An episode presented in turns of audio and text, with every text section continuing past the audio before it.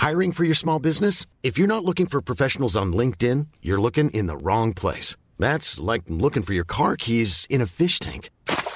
LinkedIn helps you hire professionals you can't find anywhere else, even those who aren't actively searching for a new job but might be open to the perfect role. In a given month, over 70% of LinkedIn users don't even visit other leading job sites. So start looking in the right place. With LinkedIn, you can hire professionals like a professional. Post your free job on linkedin.com slash spoken today.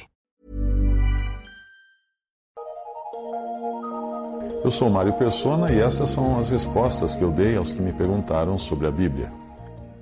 Você escreveu perguntando como teria sido o rosto de Jesus, a face, a aparência dele. Embora não exista qualquer pintura da época, é, é possível sabermos como deve ter sido o rosto de Jesus. Uma coisa é certa: a grande maioria das representações artísticas de Jesus não tem qualquer fundamento e se originou de pinturas bizantinas do sexto, sexto século.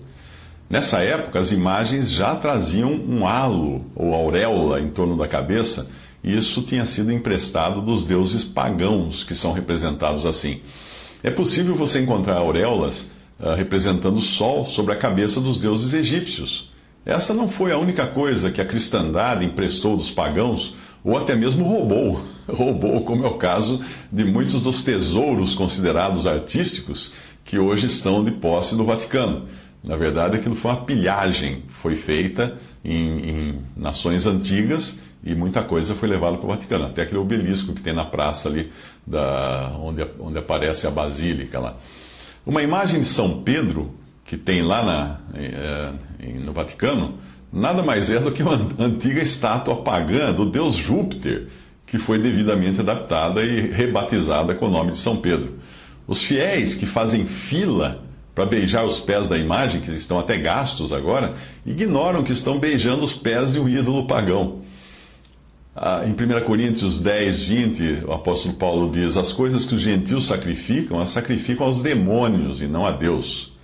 Vale lembrar que a partir do ano 300, depois que o cristianismo foi habitar onde está o trono de Satanás, como fala Apocalipse 2,13, que é Roma, e depois que se transformou então na religião oficial do Império Romano, a conversão tornou-se obrigatória e os cristãos que até então eram perseguidos se transformaram em perseguidores dos pagãos e os batizavam de forma compulsória, eram obrigados a serem batizados. Para tornar o cristianismo mais palatável aos pagãos, os deuses romanos foram adaptados, foram reciclados, foram reinventados como santos católicos. E um processo muito parecido com o que foi feito pelas religiões africanas depois que desembarcaram no Brasil. Já na África, os missionários católicos iniciaram a associação dos deuses africanos com, com santos católicos para atrair os africanos. E quando esses desembarcaram no Brasil, trouxeram o costume que era conveniente para evitar serem perseguidos aqui por sua religião. Então você vai encontrar em candomblé, em umbanda, macumba, nessas religiões africanas, ah, uma associação entre os seus deuses e os santos do catolicismo.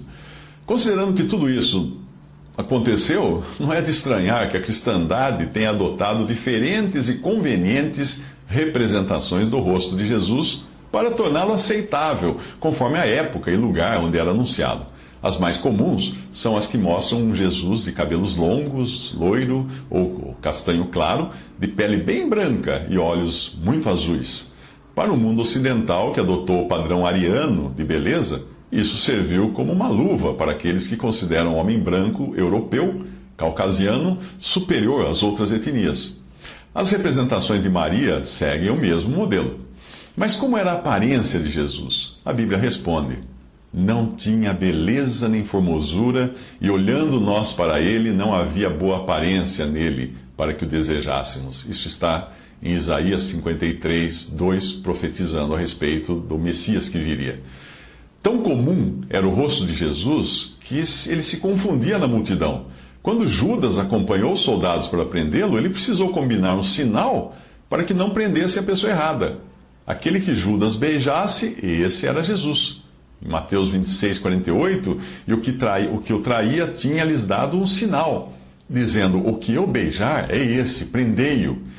Em um momento e lugar como aquele, que estava iluminado apenas por tochas, era noite, Jesus era parecido com qualquer outro dos seus discípulos. Cabelos e olhos pretos, pele morena e talvez aquele nariz adunco, eh, bem, bem ao, ao, ao tipo do, do Oriente Médio. Basta olhar qualquer habitante da Palestina que não tenha uma mistura genética da Europa para você entender a aparência de um judeu do primeiro século.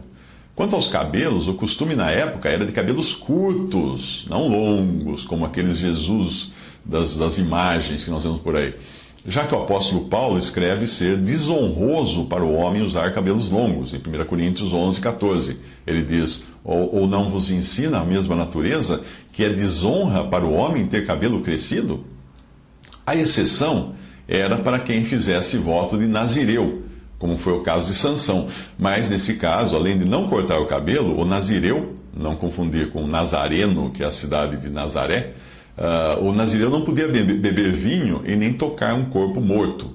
Não existe qualquer indício de que Jesus fosse um nazireu, muito embora ele tenha sido interiormente nazireu, por ser separado do pecado. O, o salvo por Cristo é também, num certo sentido, nazireu interiormente, graças à posição que ele agora tem em Cristo. Portanto, quando você encontrar alguma imagem de Jesus de olhos claros, olhos azuis ou verdes, cabelos longos, uh, loiros ou castanhos claro, uh, pele branca, você estará diante de uma imitação desavergonhada, cujo objetivo é apelar para o seu senso estético e fazer você acreditar que Jesus é bom porque é bonito porque é bonito, é magro, é caucasiano. Não se deixe enganar pelos manipuladores da fé, aqueles que tentam uh, moldar você segundo as ideias dos homens. Não.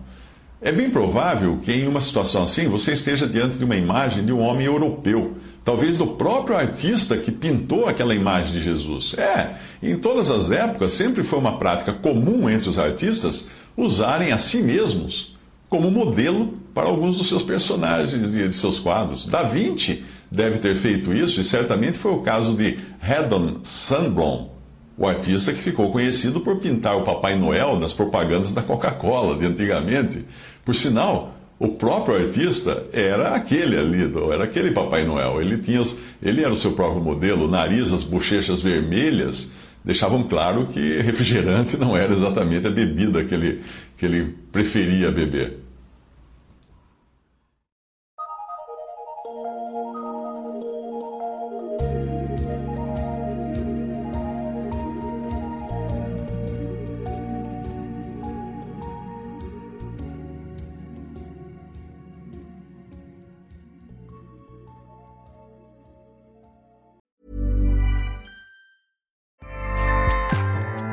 ACAST powers the world's best podcasts.